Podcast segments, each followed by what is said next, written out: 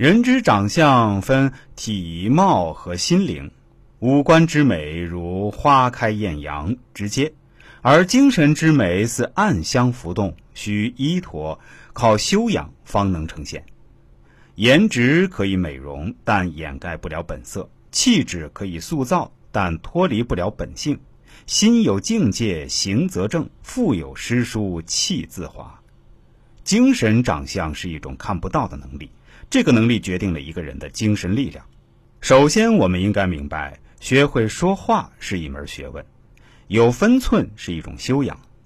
语言最能暴露一个人。恰当的时候说话是智慧，沉默的恰当也是一种智慧。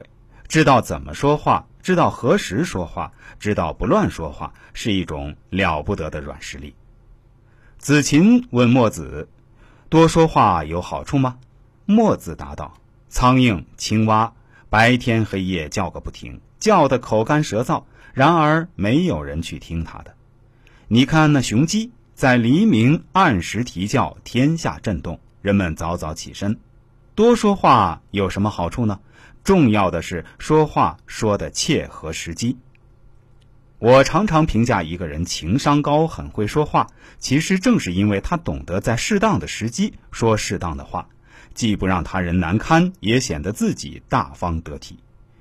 你越会说话，别人就越快乐；别人越快乐，就会越喜欢你；别人越喜欢你，你就得到的帮助越多，你会越快乐。人生是由你的一言一行沉淀组成的。你怎么说话，决定你是谁，甚至决定你过得好与不好。口为祸福之门，懂得谨言慎行，照顾他人感受，才是智慧之举。在我看来，以貌取人真的很公平。在朋友圈曾看到这样一个段子：性格写在唇边，幸福露在眼角，站姿看出才华气度，步态。